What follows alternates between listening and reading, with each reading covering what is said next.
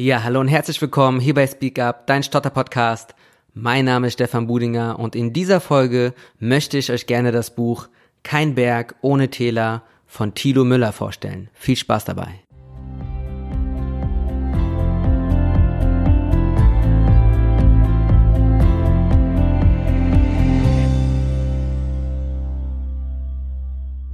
Nach Therapien im Erwachsenenalter gibt es oft Rückschläge in alte Sprechmuster.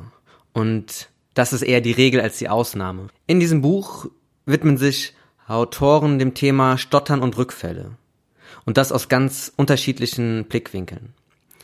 Manche von den Autoren schreiben bzw. berichten in diesem Buch von ihren therapeutischen Erfahrungen und beschreiben die Rückfälle ihrer Patienten. Andere geben konkrete Hilfestellungen und berichten davon, was ihnen persönlich am besten aus einem Tief herausgeholfen hat. In diesem Buch werden ja Fragen beantwortet, wie welche Faktoren können zur Entstehung von Rückfällen beitragen? Gibt es Aspekte, die sich immer wieder beobachten lassen? Spielt der eine oder andere Faktor für mich auch eine Rolle? Was ganz wichtig ist, für jeden ist ja ein Rückfall nach einer Sprachtherapie oder generell nach einer Therapie ganz anders.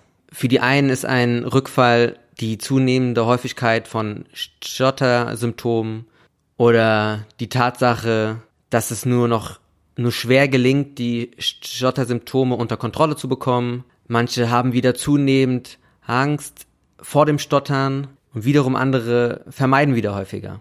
Genau, also ich möchte jetzt gar nicht all diese Informationen, die es hier in diesem Buch gibt, ähm, wiedergeben.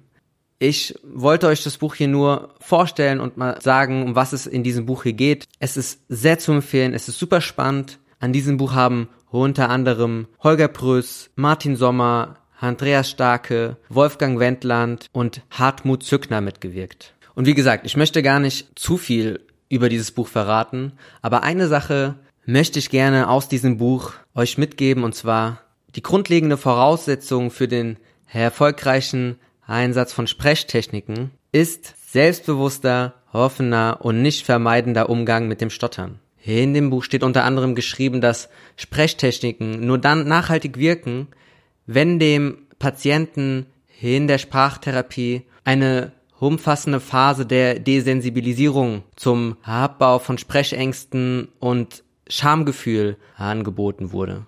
Das heißt, ein offener und selbstbewusster Umgang mit dem Stottern ist Voraussetzung für den erfolgreichen Transfer und für die Aufrechterhaltung dieser Sprechtechniken. Das äh, kann ich so sowas von unterschreiben. Ich weiß, dass nachdem ich mein Stottern offen gezeigt habe und nachdem ich meine Ängste überwunden hatte, mein Stottern zu zeigen und ja mitbekommen habe, dass die Welt sich ja trotzdem weiterdreht. Seit diesem Zeitpunkt funktionierten meine Sprechtechniken auch viel einfacher. Und das ist auch ganz logisch, weil man sich selbst den Druck nimmt und man einfach viel entspannter ist. Und wenn man entspannter ist, kann man Sprechtechniken auch viel einfacher anwenden. Ja, das soll es für heute schon gewesen sein. Kauft euch dieses Buch, eine klare Kaufempfehlung. Ich verdiene daran nichts, nur zur Info. Ähm, ich hoffe, diese Folge hat euch gefallen. Ich wünsche euch noch eine grandiose Woche und bis nächste Woche. Macht's gut. Ciao.